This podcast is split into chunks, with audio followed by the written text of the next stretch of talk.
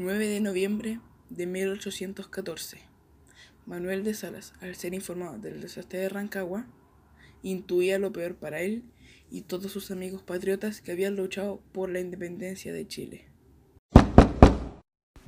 ¿Don Manuel de Salas y Corbalán? Sí, soy yo. Queda detenido por orden del virrey de Perú.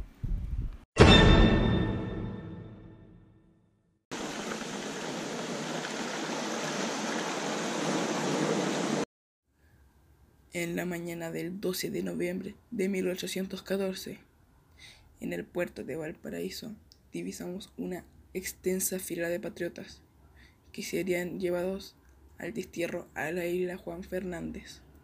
Entre ellos estaba Manuel de Salas y varios de sus amigos.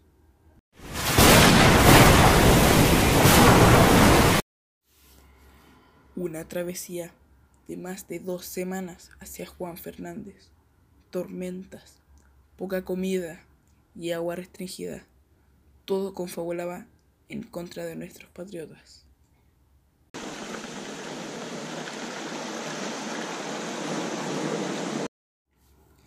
Arribaron a la isla un 21 de noviembre de 1814 a bordo de la corbeta Sebastiana. Fueron llevados todos a los que sería irónicamente su hogar durante casi tres largos años. Su nuevo lugar era un conjunto de excavaciones del siglo XVIII que originalmente habrían servido para alojar a los prisioneros condenados por la Real Audiencia de Santiago y Quito, y que ahora albergaría a Manuel de Salas y sus amigos. Este lugar se conocería después como la Cueva de los Patriotas. Ellos no eran los únicos detenidos en la isla, Junto a ellos se encontraban condenados por insurgencia y presos comunes, detenidos por asaltos o crímenes menores. Cada uno de ellos se ubicó en un lugar de la cueva.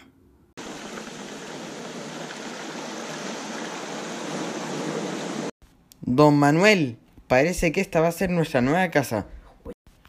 Hola, querido Mariano. Sí, parece que sí. No se ve muy acogedora. Don Manuel, creo que debería ubicarse al fondo de la cueva. Estará muy protegido de la lluvia. Debemos cuidarlo, don Manuel. Queremos con mi papá que vuelva a Chile sano y salvo. No tenían muebles, no contaban con baños, agua potable, luz eléctrica y ni pensar en una cómoda cama que los cobijara del frío. En las noches solo se escuchaba el romper de las olas y los grillos.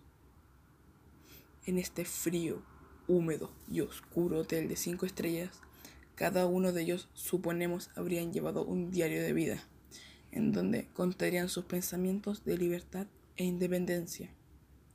En este lugar se hicieron más amigos que nunca nuestros 129 patriotas en donde siguieron compartiendo sus ideas, sus conocimientos y cultura. Buenos días, querido Manuel. Lo voy a escribir con mucho entusiasmo todos los días. ¿Puedo leer lo que escribe? Por supuesto. La cultura, la inteligencia y la ciencia son las palancas que construirán la sociedad.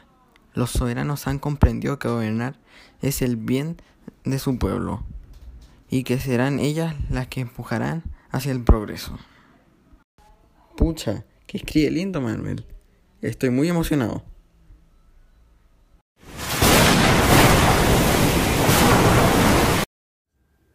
Al pasar los meses y el primer año, muchos de ellos enfermaron y algunos tristemente fallecieron. Pero con el corazón en la mano, Manuel de Salas aún sin tener buenas noticias de Chile, siguió viviendo por su patria y su familia.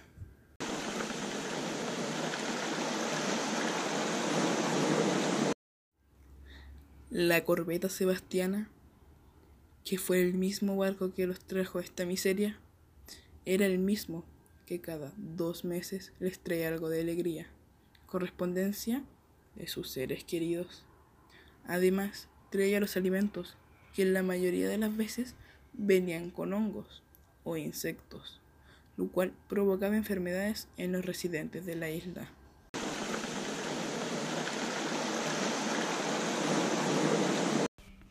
Buen día, querido Manuel.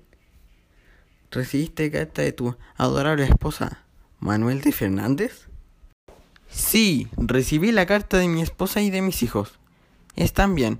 Muchas gracias, Mariano. ¿Y su madre cómo está? Mi madre está bien. Muchas gracias.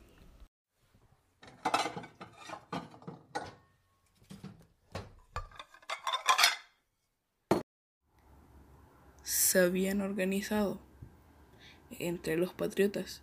Construyeron una pequeña cocina y un comedor en donde se reunían a preparar sus alimentos. Hola, querido Mariano. ¿Cómo está la comida hoy? Buen día, don Manuel. Ricos porotos, en especial las cucarachas.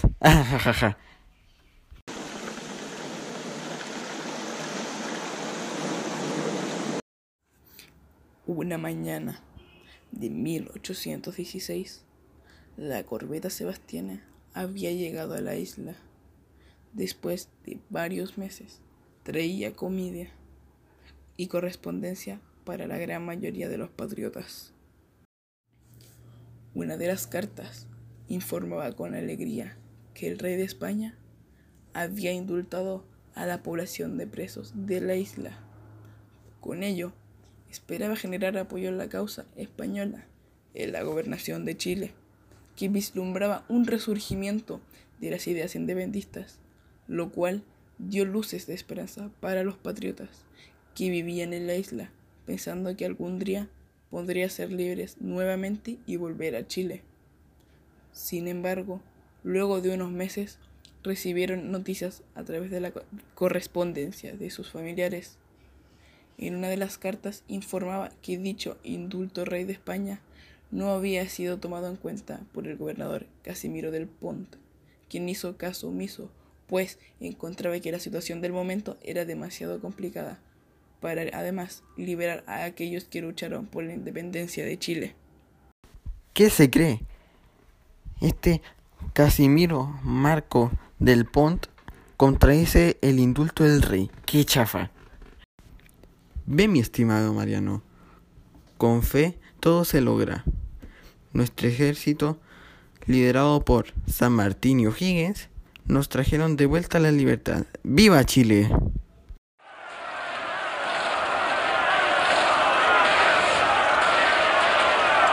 A media mañana del 12 de octubre de 1817 se llevaría a cabo la batalla de Chacabuco, en lo que hoy es Colina, provincia de los Andes. Este hecho pondría fin a la dominación española y el triunfo de los patriotas. Además, gracias a este suceso muy importante, los chilenos sobrevivientes que habían sido confinados en la Juan Fernández pudieron volver a ver familiares y seguir aportando con sus conocimientos. Bernardo O'Higgins le escribió esta carta a San Martín en marzo de 1817 contándole sobre la liberación de los patriotas.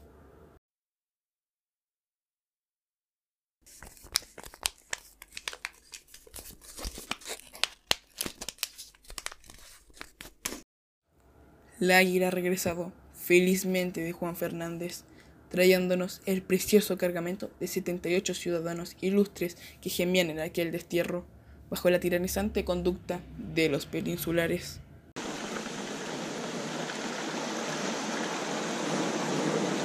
Querido Manuel, volvemos a juntarnos con nuestras familias.